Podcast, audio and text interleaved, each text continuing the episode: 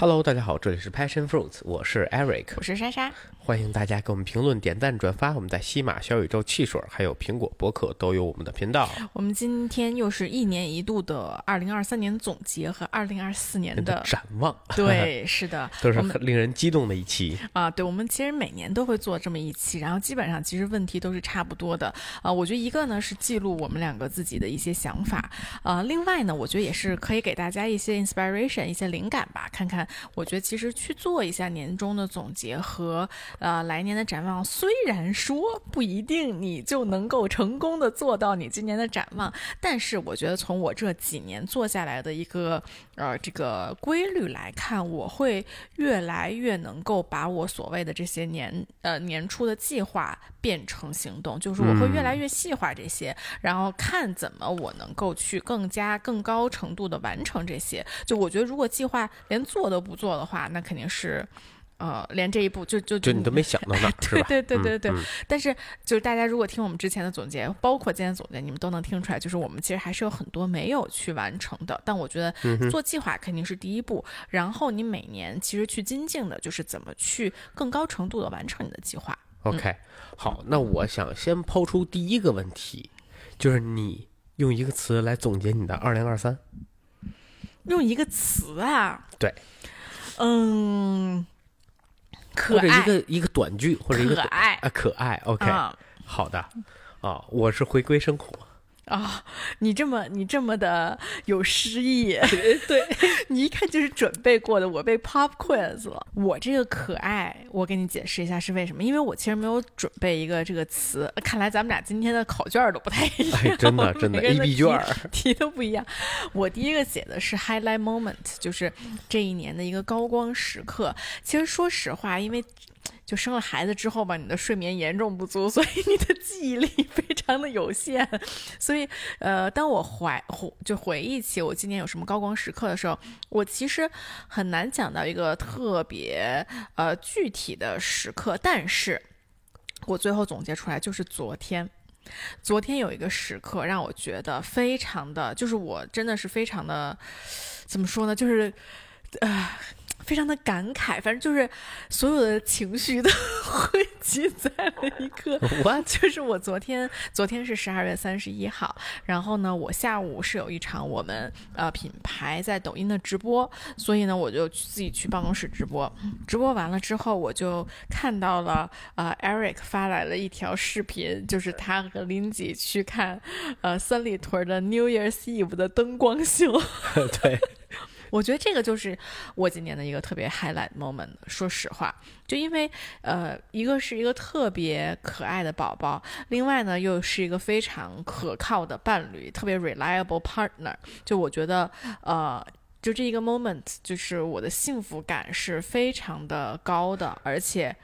我又什么都没做，就是你这个调起的有点高。你这个，你这个就在今年的一月一号就把调给我定这么高。我今年我得达成什么样的任务，我才能完成我今年的 OKR 呢？不，但我真的觉得这是一个很高光的时刻。就是虽然我其实没有参与其中，但是我看到我生命中非常重要的两个人互相非常就是互相依靠、互相支持，然后一起在干一件特别好玩的事情啊！这个我真的觉得是。一种，哎呀，我语言太太贫乏了，就形容不出来。但是我就记得，呃，我记得某一期 vlog 里，竹子好像说过，就是呃，如果他不是有黑子这个伴侣的话，他可能都不会生二胎。啊，就是我觉得真的是这样的，就是我在那一刻就会觉得，呃，我这孩子生特好。就是，反正，anyways，这是我的 highlight moment。OK，你说一下你这个词是为什么？回归生活。对，呃，我会，我可能，你要非让我想，我其实今年也没有什么特别明确的 highlight moment。呃，我会觉得整体感受会有很多 up and downs，就是有时候会比较喜悦。比如说林子刚刚出生，啊，当时伴随着喜悦和痛苦，对对，它是瞬间啊转换过去的。我觉得不是瞬间，它是 就是交加的。对，就是 它在来回的振幅啊，你在喜悦，然后沮丧，喜悦沮丧中来回穿插。那比如说在他刚出生的时候，你伴随着喜悦，然后头三宿你没有完全没有意识到他会呃我你会完全睡不了觉。嗯啊，然后伴呃，接着呢，就是他整个呃成长过程当中也会有生病啊，或者有各种各样的问题啊，那你都要去解决。那工作上也会有同样的事情，我会有很难搞的，呃，搞定了比较重要的客户，或者说完成了一个比较大的 project。同时也会有一些项目，呃，中间就这个什么胎死腹中啊，或者说就是在中间就就这个这个被停止啦，等等。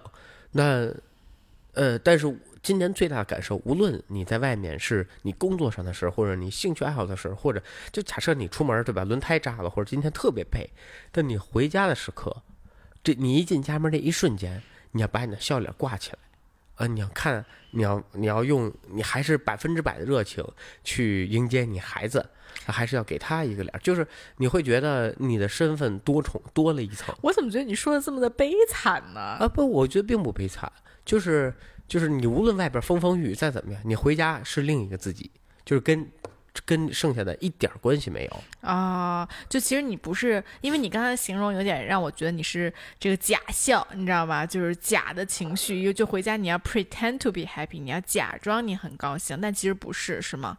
呃，我觉得肯定有时候也会有，嗯啊，也就就是你比较哦，但是装着装着就成真的了，是不是？对，就是说啊你到家之后。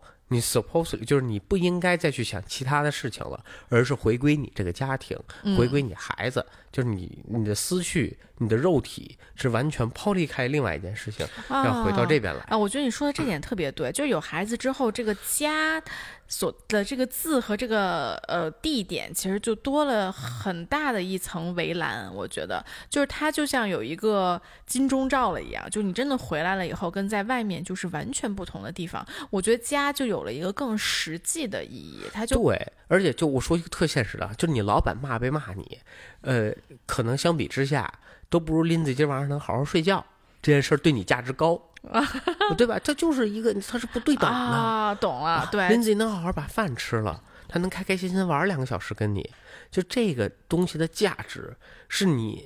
这你什么？你今天怎么着了？你完成了什么？可能都很难去跟这件事儿去相比的。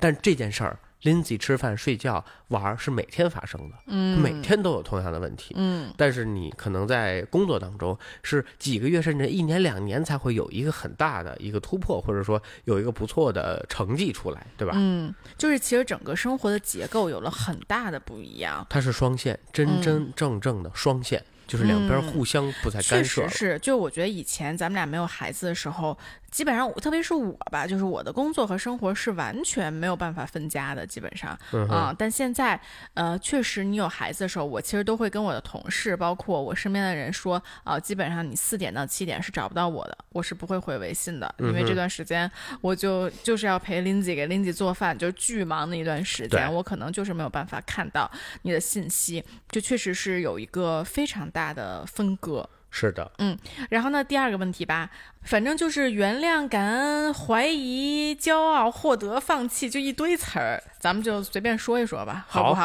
啊，呃，我觉得我最感恩的一个是咱们两位妈妈。来嗯帮咱们带孩子，我觉得这个确实是，呃，很多时候我们偶尔要出去啊，或者在我刚坐月子的时候，其实都是两个妈妈轮流来的啊。然后呢，第二就是我特别感恩我自己的身体，我真的觉得 it's a miracle，就是、嗯，呃，生孩子，然后包括生完孩子的整个恢复的过程，让我觉得身体真的是一个最值得我们去感谢的事情。就其实呃，每次你已经很久不做瑜伽了。但是每次在做瑜伽的时候，一些好很比较好的老师，他在最后的冥想的时候，在 Namaste 之前，很多时候都会说说，就是感谢你来到了这个教室啊，然后感谢你今天为，就是就感谢你的身体，它可以做出你今天想要做的这些事情。我觉得这其实是一个特别，呃，就是大家特别容易去忽视的事情，就是你的身体其实有多么的为你服务的这哦我昨种感觉。晚卧的，我也会感谢他，我也会，我也会每天洗澡的时候会跟他讲，晚上给他按摩时候也说，你今儿辛苦了，兄弟。那如果你一个 Word 没做到呢，你会批评他吗？啊，不会，不会。我说不好意思，今儿咱这个可能水平不到，你好好休息，明儿再干。好，兄弟，兄假弟，你每天晚上都会跟你的我不一定每天了，但就是我也会时不时的会跟他聊一聊。啊，对，反正我觉得，呃，特别是因为我和 Eric 都是一个比较长期 有健身习惯的人，然后吃的也比较干净，所以我觉得更多程度上你能感受到身体的很多不一样。那我在怀孕、生完孩子到今年真的是怀孕、生孩子，再加上整个呃身材的恢复，包括身体的恢复，都是在一年的。对，所以我会觉得它真的特别的神奇，就是它能够经历一个这么大的巨变。嗯，就不说他肯定是回到了原来的样子，但是他的他居然还可以就是 performance，他的我觉得我的运动表现是更好了的啊。虽然我的身材的变化是有了一些变化的，比如说这个呃骨盆呐什么的，这个胸肯定是有了一些变化，但是其实我的身体机能我觉得是变好了的。嗯哼，呃，哎，你聊的太政治化了。那我想说的，其实我最想感恩的就是你。哦，啊，对，当然了，就我也很感谢二位妈妈的付出，是吧？那这个话说的也很正直，但是我最想感谢的是你，就我觉得，无论就是就像你说的，今年整个是一个呃很完整的一个过程，从你怀孕呃到生产，嗯，到整个的恢复啊，包括后边照顾林吉，其实你承担了特别特别多的工作。怀孕我是就是啥忙帮不上，对吧？呃，到生产的时候，我也是整个整个过程，我也就是跟你一起经历的。虽说它不发生在我身上，但我就肉眼和呃部分的体感，对吧？能看到你的呃身身这个身体的变化。嗯，呃，我会觉得这件事情我是不敢想象，呃，受这么多工作，包括这么大压力，然后在一个人身上的，然后你还要工作，包括。呃，生产完了之后，呃，其实还没满月，你就已经回到岗位继续上班了。嗯嗯啊，就整个这一套，我觉得真的很辛苦，也很不容易，然后也让我看到，呃，一个母母亲的伟大啊，就是在研究怎么带孩子，然后又在做自己的自媒体账号，又在运营一家公司，呃，同时还能情绪稳定的去。呃，真的就是就我觉得这是很难得很难得的，在这个过程当中，真的让我学习到了特别多的，呃，就敬佩，真的就是敬佩。我的妈呀，我都接不下去了，这话 是吧？对，但我我其实通过这个事情啊，就像你刚刚说的，确实是我今年的一大目标。如果大家去看的话，我。我的今年二零二三年的目标有一个主题叫十项全能，嗯，啊，就是我希望自己能够做到一个什么都能兼顾的人。然后，呃，但是说实话，就是我其实当时定下的这个目标，我是对自己有清晰的认识的，因为我就是一个完全闲不下来的人。就比如说，我和 Eric 如果呃春节的时候，我们一般在三亚会躺一周嘛，或者偶尔是两周。我躺到最后，我就实在不行了，我没有办法接受躺着的生活。就 Eric 会觉得，哎呀，我好不想走啊，就好喜欢这样的生活。我就我就真的不行，我就是一个完全闲不下来的人。所以我清晰的知道自己，呃，有无限的动力可以去做事情，就是我希望去做事情啊。所以我当时给自己定下了这个目标，我觉得呢，总体来说还算做的不错啊。那顺便就这个。呃，总结一下吧，呃，也是我二零二三年的目标，到时候我就不不插过去总结了，因为我当时其实也有一个目标是工作上面就是比较稳定、可持续的输出啊，无论是我做内容啊，还是工作，就是要努力。但其实说实话，虽然你刚刚说那一套，觉得我呃特别的。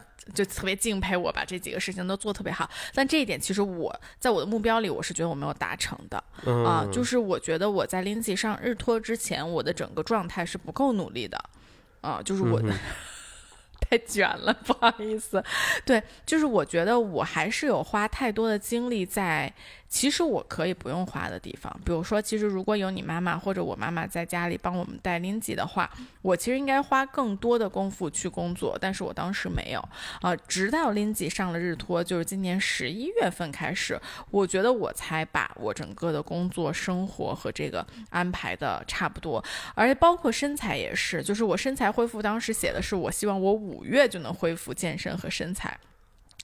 所以大家给大家一个忠告啊，你看，无论是身身材还是你的工作或者生活，基本上我觉得都要等到宝宝九个月以后我觉得是一个比较合理的时间啊，你才能真正的回到正轨啊。我觉得真的是这样的，就是我身材方面，不光是说身材，包括你的运动表现这些，因为基本上我觉得，无论是宝宝占据你生活的地方，还是你的身材、你的健身这方面，要到呃小朋友六个月左右，你才能开始往正轨步入。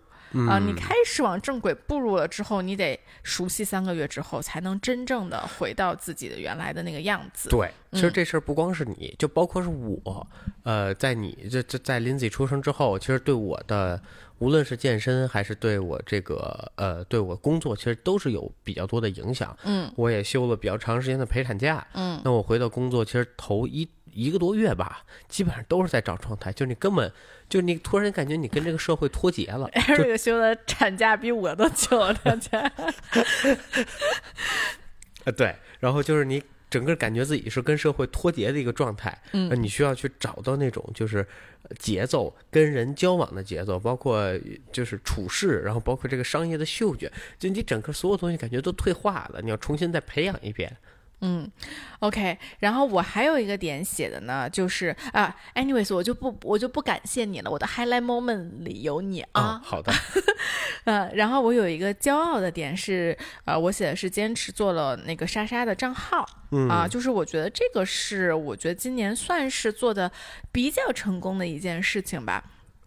然后这个也很有趣，就是我后来想明白了八字的一个点。就这这，如果这个不了解玄学八字，可能听起来稍微有一些奇怪，但是我就随便说一句，因为我的八字里面是没有食神的，食神一般就是粉丝嘛，对吧？啊，就是我是一个不会红的人，其实啊，但是呢，我有特别多的印。所以我就想明白，in 呢就是学习这方面，那我就适合做一个学习的博主，而且我的食神就是我的孩子，啊，就所以，anyways 这一段可能有一些枯燥，但是我觉得就是 somehow 我就做成了这件事情，映射在了我自己的八字里面。嗯，艾大师要点评两句吗？呃，你正好今年食神年吗？不是，我明年是食神年。哦，但我消很多，所以那个食神应该也活不下去。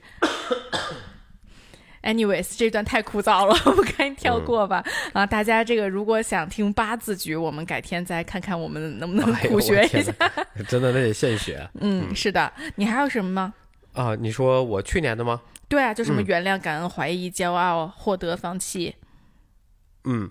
呃，其实我在整个今年呢，最怀疑自己的就两个点，一方面是整个业务上，就这个业业务上呢，就是因为我做的是健身行业嘛，众所周知，今年的健身行业非常的精彩。今年什么行业不精彩啊？开年的暴击，呃，就是开年就是刚一月份就出现了像梵音这种情况，嗯，然后在三十号、三十一号，上海又报了两家。嗯，然后我估计马上一月或二月还会再报两到三家。哇塞，你们大家听了这一期，我们现在已经都有 forecast，已经都有，你现你现在已经退不出来了 啊，就是已经上这个 forecast，我觉得是已经没有偿还能力的了，嗯，啊，就肯定会早晚的事情啊，所以。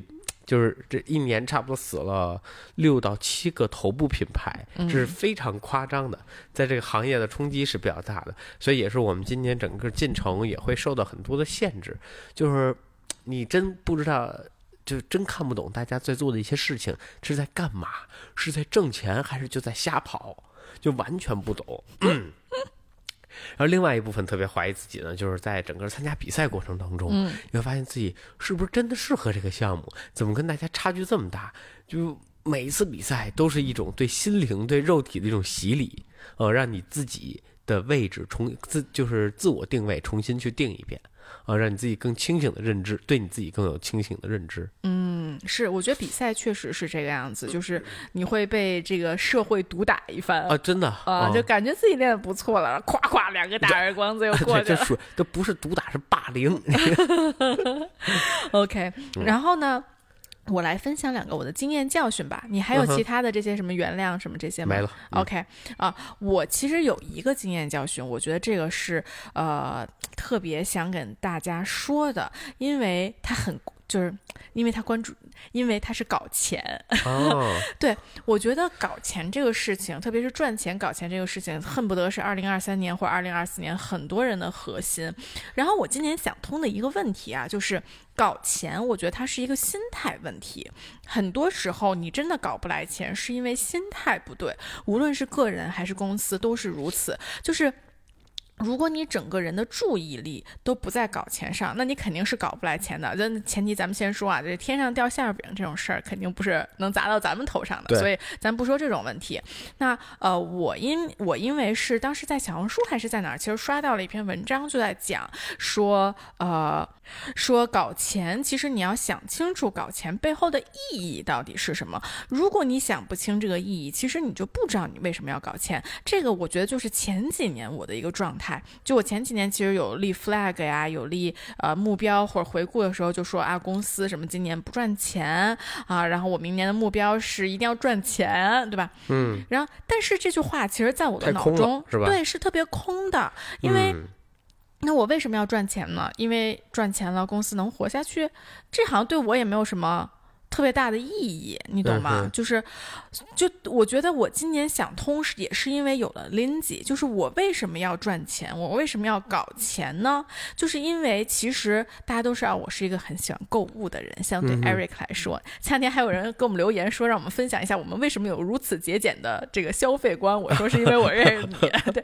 Anyways，我其实已经这个认识 Eric 之后，已经少买了很多无用的东西，但是我还是很喜欢给自己买一些，反正就是生活里那些好看的东西啊，然后比比如说我的衣服呀，我还是多多少少会买一些的。是的，但是今年呢，自从有了 Lindsay 之后，我就有了 double 的花销。因为我不光要给我买一些好看的东西，我还要给 Lindsay 也买一些好真的，看我觉得东西。林子衣服快比我衣服多了。没有那么夸张，但就是我，所以我就找到了搞钱的意义。你懂吗？就因为哦我在生孩子之前，其实有立 flag，说我觉得我生完孩子之后，我希望回到我自己个人的生活。就当时想的更多的可能是精神状态上，你懂吧？嗯，就是我希望我的精神状态不要说我天天就想到我的宝宝，就是我没有宝宝就就是宝宝宝宝宝宝就就这样啊。嗯但是其实我发今年经过了这一年，我发现不光是精神状态上，其实你的物质层面上，如果你就是你的生活只转变成你有宝宝了，就是我原来给我购物的东西都买给他了，我就觉得这就特别满足。但是我觉得这就没有回归到我，就是我本身就没有让我有了孩子之后还是很注重我自己的愉悦啊。嗯所以这个其实就是这个点，就是我找到了为什么要赚钱和搞钱的意义。就很简单，我就是要回到我原来的这样的一个物质的生活啊，就一一样水平的物质生活，但是跟我原来一样物质水平的生活，其实是 double 了我的花销，其实我的花销是翻倍了的，就没有说翻倍那么夸张吧，但是嗯，就是是要有额外的支出，是有额外的。支出的，因为现在不光是我要买这些好看无用的东西，我还要给 Lindsay 买这些好看无用的东西。Eric 听的现在已经瑟瑟发抖。我听到已经心脏病要犯了，对对对，哦所以我觉得其实我是呃找到了搞钱的意义，这个呢就会我觉得就会让人知行合一。就我之前真的是没有就没有意义，我这话就是一空话，我就是要嗯搞钱，我搞我搞钱干嘛？我也不知道，我就是要搞。呃你要再说细点，那就让我们的生活更美好，这不更是废话吗？是不是？嗯我其实在这件事情上，我给二零二四年我做了更多的规划，在这个钱这方面，其实我是按照一个公司的这个财务报表的情况去做拆分的。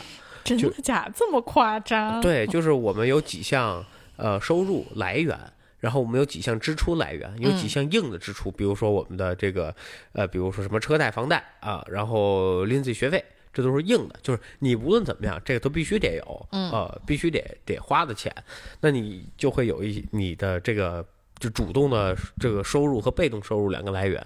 你主动收入就包括你的工资，对吧？然后你比如说直播啊、或者说接广告，对吧？这都属于主动的一些收入，还有一些被动收入，比如说这个投资。啊、我都快笑喷了。对，但不过目前来说呢，就是投资这一块你可以忽略不计啊。假设这个账户丢掉，过十年之后再说啊。对，所以你只能基本上你现在只能看到，或者啊，包括像租房，就是那个房子出租，对吧？嗯嗯嗯这些都是属于一些就是被动的收入。那如果你还有啊，非常好啊，那你可以就是自己看一下，就是你这些呃相减之后，就呃相加或相减之后，你有多少剩余，然后你需要怎么去做你的主动支出，呃叫主动收入。比如说我本身的基础工资不够。啊，那我是不是要去增加我的工资收入？那这一块呢，其实呃，我觉得另一个思路就是这两年出特别多副业哈。为什么？就是因为整个经济在下行，所以你的主业可能想往上爬是不容易的，跟你零几年或者一一零年那个时代是不一样的。那个时候你只要做主业，你是在快速增长期，你能很快的拿到呃升职啊或者加薪啊，包括互联网那时候的薪资可能也跟当时的消费水平并不对等，它会超发。我们现在其实就是在还那时候的债，那你这时候其实你的你的就是回报比是非常正常的一个状态了，不可能再有这种超发的状态。那你想在主业上有，就大多数人啊，你要想从主业上还有更好的一个就是晋升空间，其实是困难的。这也是为什么很多人在可能工作上就维持一个正常状态去做副业，是因为我这条我这个号练废了，我开始练小号。嗯啊，就这么一个道理，所以就是如果你主页还有上升空间，没问题，你可以熬夜你的主页。但如果你的主页没有了，那你就要去找你的一些副业，是不是可以去做？那这块我其实提供一个思路，就是在于，如果你的主页是计件型的，就是我一次就是就是一个件儿，这这怎么说？就一个接一个广告赚一份钱，就这意思嘛，对吧？假设啊，假设这是你的主业，那你副业最好是 IP 可以长期啊去赚取的，比如说版权。嗯啊，这样是搭配会更有，呃，会会更好，会更有意义。说的简单，那所有那些长期能赚钱的东西都不是简单的事情。你有 IP 这种东西能卖，你出书了这种事情，这都是要常年累积的。我觉得这个长期赚钱的这件事情挺难的，说实话。呃，对他可能赚的少，尤其积累时间要长。嗯，但是这个就是会更有意义一些。如果你都是计件的，那最后你就是在跟时间做赛跑。对，那我就单位时间内哪个价格越高，那我就去做哪件事儿。所以如果你本身是计件，你出来右左一下的其实意义不大。嗯，对，就是你就是在累时间嘛。对，那你就不如做你的主业了。你就在卖你的肉体，说是。对啊，那你就那你在主业里卖就完了，因为你的主业收入肯定比你的副业收入高。嗯嗯，在这个单位小时内，通常都是这样。嗯，是这个。其实我想到，哎，当时谁说是巴菲特吗？还是谁呀？就是现在他觉得最，哎，我都忘了是谁了。Anyways，就是之前没有，但现在他觉得最好的行业，一个是新媒体，一个是 coder 嘛，一个是这个，嗯，呃。写代码的，就是因为他们做出来的东西，无论是你新媒体做了，你博主做了一个内容，或者是你写了一个代码，你在睡觉的时候，他也在帮你跑流量。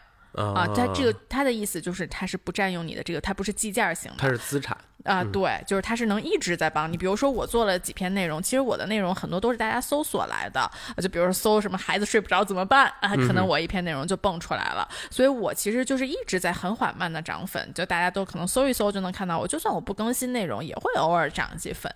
所以这个就是就是我在睡觉的时候，其实我的内容都在帮我产出啊，这就是所谓的可能更呃。更优的一些副业的方向吧，嗯啊，但 anyways，我再回到 我再回到搞钱上啊，嗯，就我觉得你刚刚说的这个已经是搞钱的行动了，嗯，就是如果我想搞钱的话，我有这么几个行动，然后我其实呢，就像我刚刚说的，我就发现我身边啊，之前就有很多特别喜欢搞钱的朋友，就是他们真的就是就是有机会就搞钱，而且就是副业主业一堆。就只要有钱我就搞，就这么一个状态。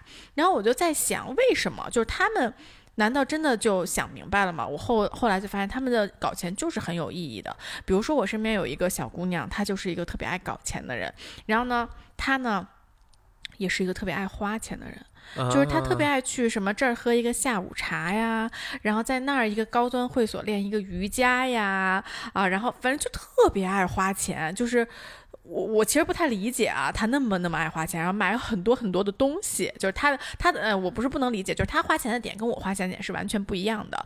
但是他这个所谓的就是我搞钱就是为了提提升我的生活质量，或者就是维持我的生活质量质量，它其实是有一个非常具体的点的，就是我就要去哪儿喝一个下午茶，我就要每周一周宝格丽，一周呃 Rose Wood 的下午茶。这个是要保证的。所以我觉得这个就是大家如果现在发现自己搞不到搞不到钱，就一定要回去去想，我为什么到底要搞钱。然后这个又回到我其实，在。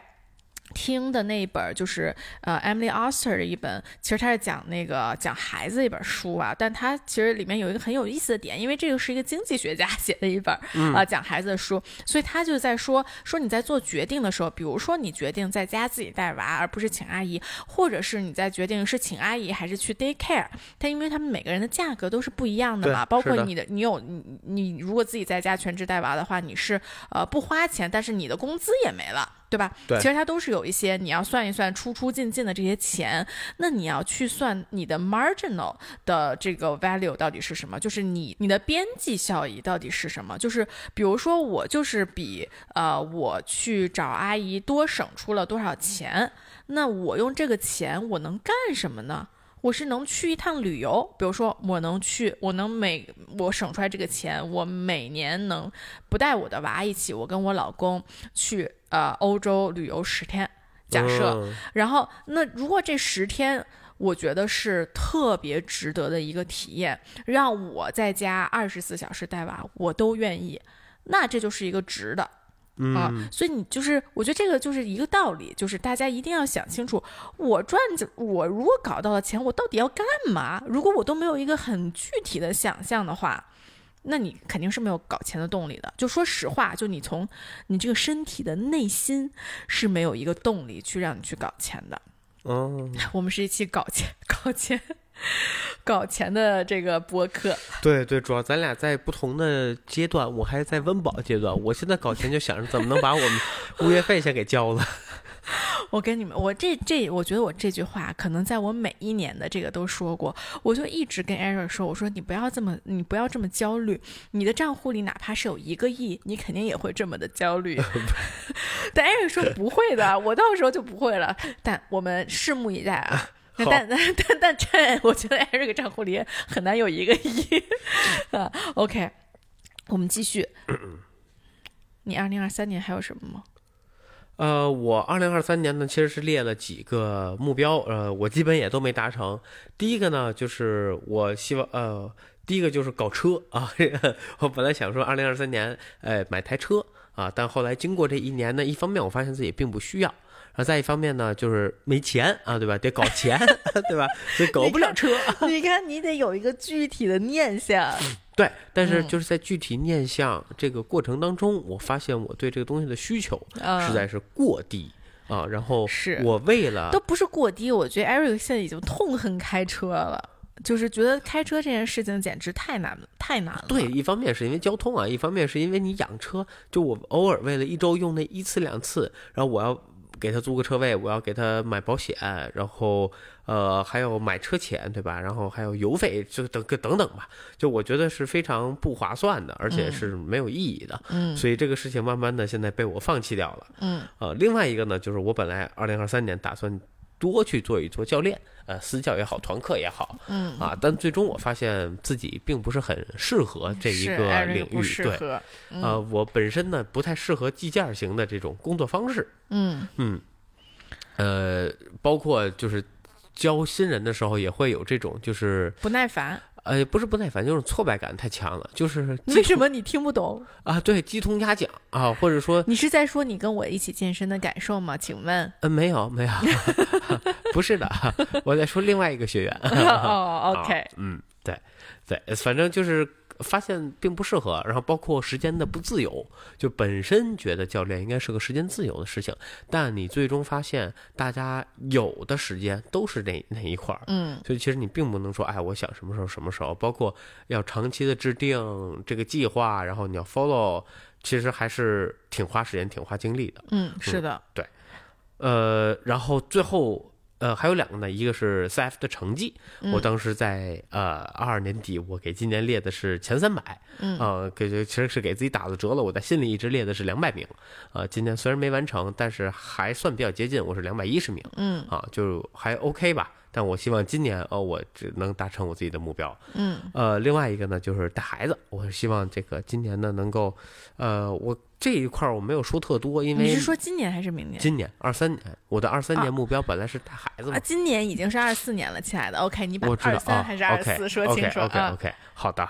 呃，二三年的目标本来就是说我要带孩子，但是这个事情我没有写的特别清楚，是因为没有概 念。对，对我跟你说，大家真的是有孩子和没有孩子，确实是有一层膜是捅不破的，有隔阂。真的，嗯，你跟自己，你我跟原来的自己都是有隔阂。如果你让我现在去找我一年前的自己，告诉我说生个孩子是一种什么样的体验，我都说不出来。这种事情只可意意会，不可言传。是的，是的，是的啊，嗯哼，然后呃，我们二零二三年的 couple goals 有两个啊、一个呢是希望宝宝不会影响我们的感情和生活，这个是肯定达成了的，我觉得，对吗？对吧？这生活可能也是影响了一些，啊，啊对，然后二人世界旅行一次，这个我们也达成了。这个达十一的时候去了德国，然后我们正好呢就直接进入二零二四年吧。好啊，然后我们二二零二四年的 couple goals，我写了一个是呃出国生活或者出国长期旅行一次，带着林吉。呃，我写的也是一样的，哦，就这一个吗？对，啊，对，因为是这样的，我觉得这个是很有趣的一点。我如果听过我们之前几次几次这个总结和展望的话呢，我基本上每年的 couple goals 都是一样的，就什么希望搬家不要影响我们的生活，希望生孩子不要影响我们的生活，希望反正就是希望某一个改变不要影响我们的生活。然后我觉得终于这一年我发现了。改变是影响不了我和 Eric 的生活的，嗯，所以呢，呃，我是想说，今年如果有机会，无论是 Eric 工作可以 remote 呀，或者是如果是就是出长期出国生活没有戏的话，那我们也长期的去旅行一次，嗯因为我还挺希望带着林子去体验，在他小时候体验多种不同的环境的。是的，啊、我其实还有一条跟这个比较有相关，但我没有列在 Couple Go 里边，嗯呃，其实是留给我自己的，呃，就是播客的进步。其实就是我们今年的播客相比去年来说，已经有了比较好的一个进步，不光是从音质上，然后从整个内容结构啊，包括选题呀、我们也都做了比较更更细化的一些处理。嗯。然后我希望在二四年的时候呢，我们能够把结构做得更好，嗯，就是娱乐的同时哈，我们主要还是一个娱乐型博主 对，娱乐的同时呢，还能让大家有一些 take away，或者我们自己有一些 take away from，就是在这一期节目里边，嗯啊那二零二四年的目标呢？我其实是这样，就是我列了我列了 priority，就是呃优先比较优先的和其他。虽然我这个优先里面好像分了特别多，但 anyways 我这个优先里面的重点就是工作加搞钱，哦，啊这很很少见，对不对？对啊，就是因为我觉得我又再思考了一下，我这个后面的意义到底是什么。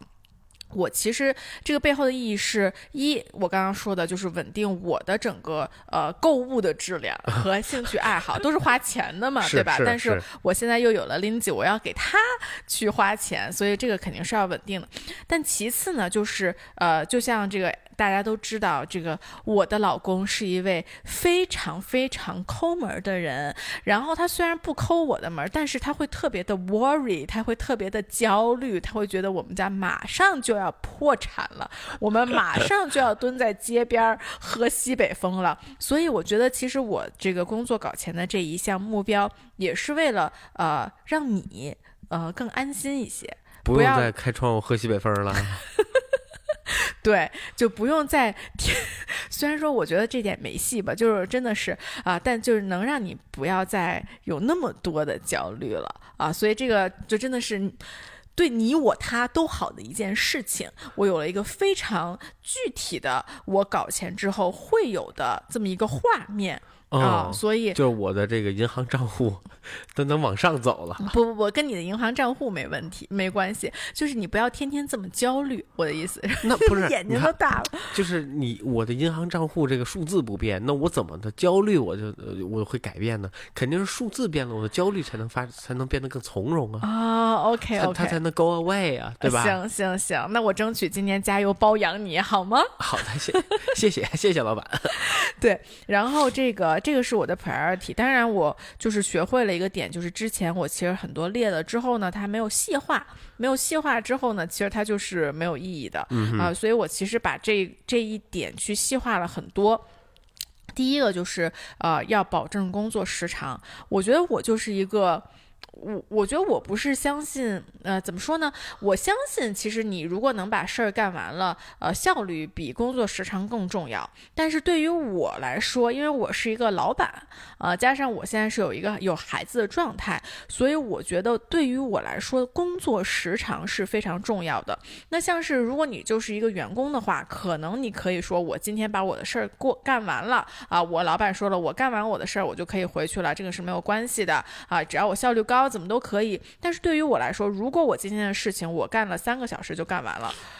我肯定是需要再花五个小时去思考我怎么才能找到新的增长点的，你懂我的意思吧？所以就是工作时长对我来说非常重要。如果我干了三个小时，这个事情就干完了，然后我想是啊，我现在可以回家陪林姐了，那我后面那五个小时就可以没有了，但是我的往上的增长点肯定就也没有了。嗯所以，呃，我第一个点其实在说的就是我要每周。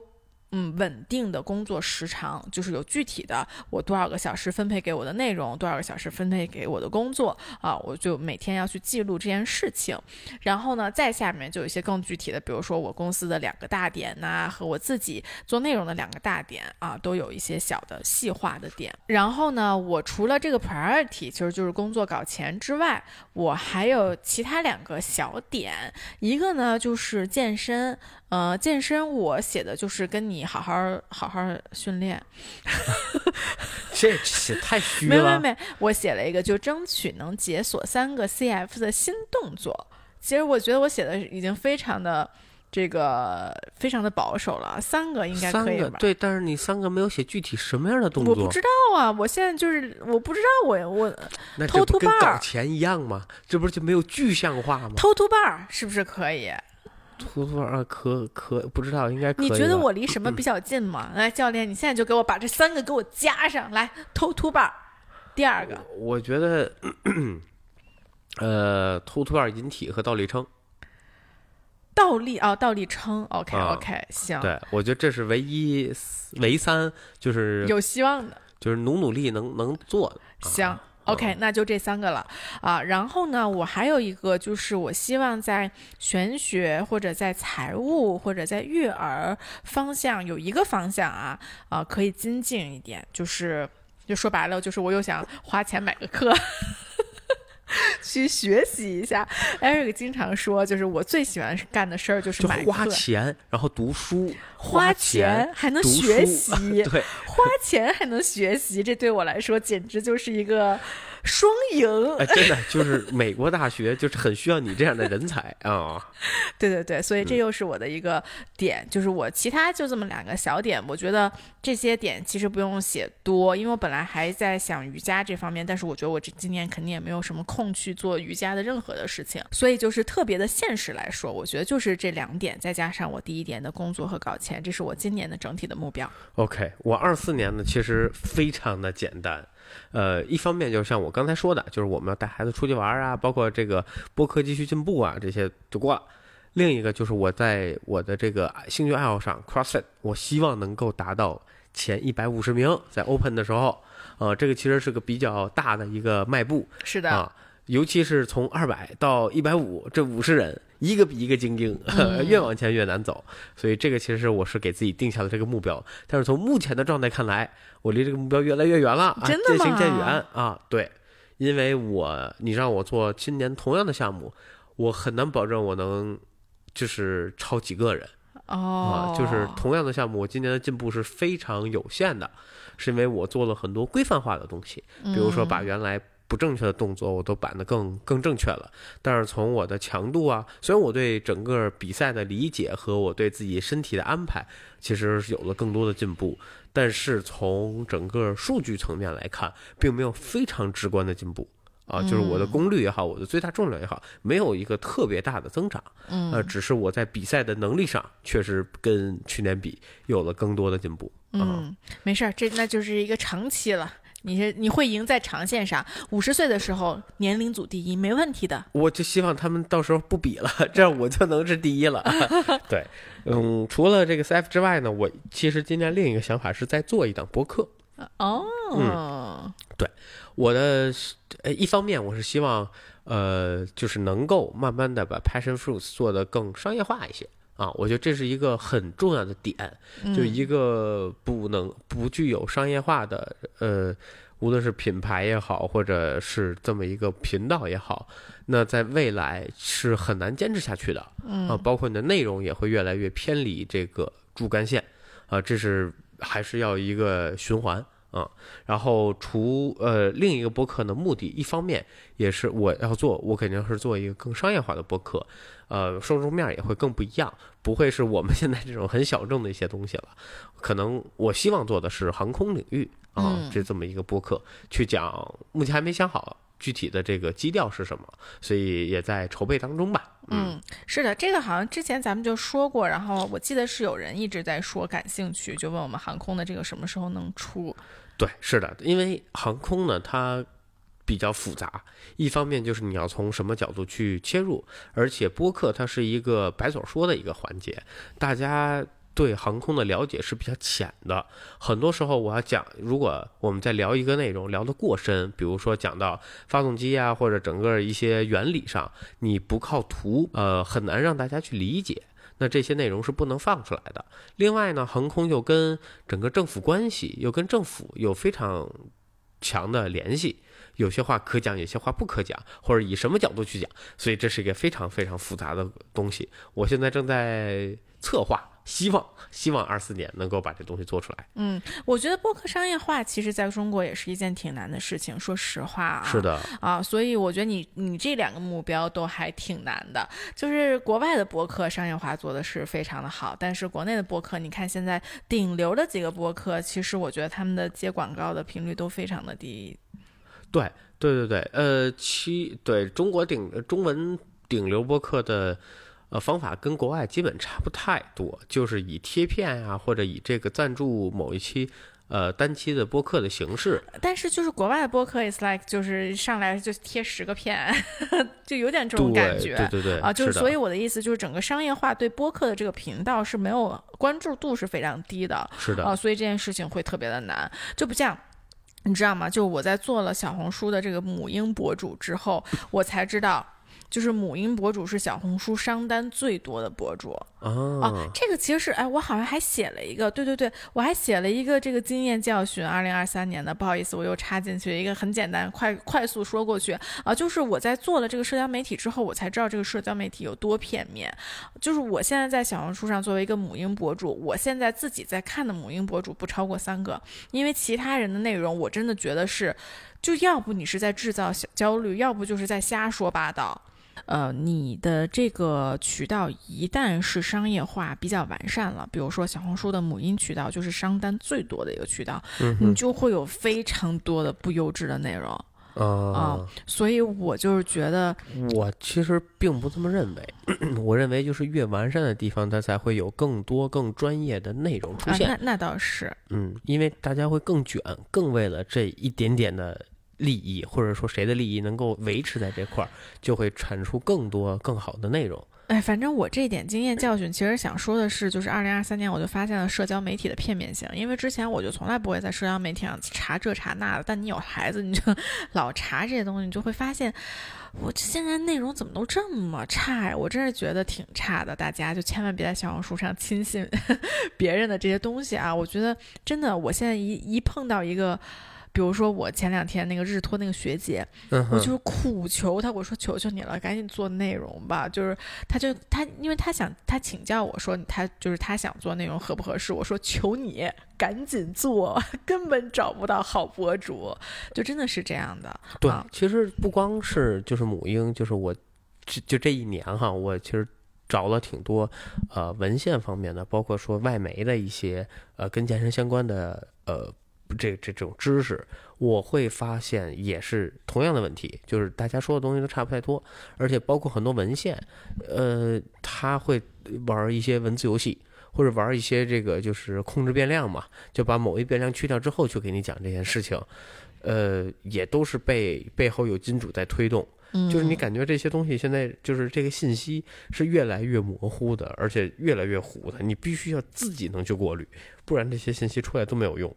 嗯，OK，行，那我这个插插的有点唐突，不好意思，你再接着说你二零二四年的目标，没了，我二零四年没了你就没了，啊。你就你就两点，一个做播客和一个做播客。呃，一个做播客和一个 CF 的成绩嘛。哦，就这么两点。你二零二四年如此简单，啊，你不赚钱了，你不搞钱了，呃，我不搞了，我我变我在成我岗了。我在我在过去三年里每年都想着搞钱，然后你就是我说的案例，你没有一个想法，你要有一个想法，有啊，我一直很有信念的。你有信念没有？没有，没有。不，是，我有想法呀，我一直想买台车呀，我想搞钱买。啊在你买车的想法破灭，你就决定放弃搞钱了。不是，然后后来我发现，就这个这个经济下就没机会了。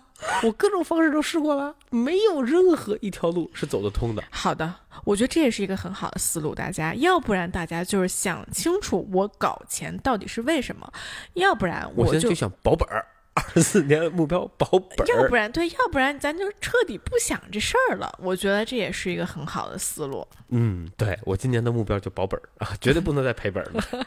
大家今年基金都亏了多少？欢迎评论在下面。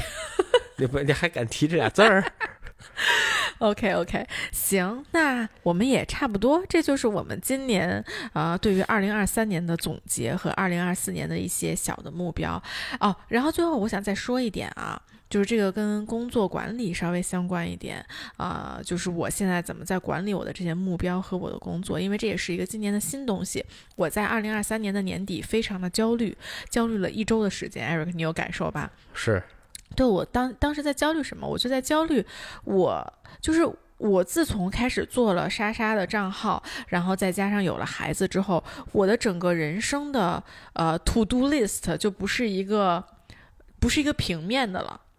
大家理解吧？就我原来只有工作这一个事情需要我去做一个 to do list，但是现在呢，我有孩子的事儿要 to do，然后家里的事儿要 to do，然后呃，就莎莎内容的事儿要 to do，工作的事儿要 to do，所以就办成了四个 to do list，我就就开始有点不知道 to do list 该怎么做了，因为原来我的 to do list 特别简单，就是一个按日期去排的 to do list，、啊，然后我就非常有成就感的每天打上很多很多的勾，然后我这一天就完美的度过。但是经历了今年，我就发现这样是不可行的。因为我已经从一个平面跳到了四个平面这么多啊，然后我就在找管理的工具。呃，之前其实有很多人呃给我介绍 Notion，然后我用 Notion 试了一，我其实试过两遍，我给过他两次机会，但是最后我都最后没有选择 Notion，就是因为我觉得它更适合可能你比较喜欢写一些东西，就是它的 To Do List 做的不是特别的好啊，就是我是一个。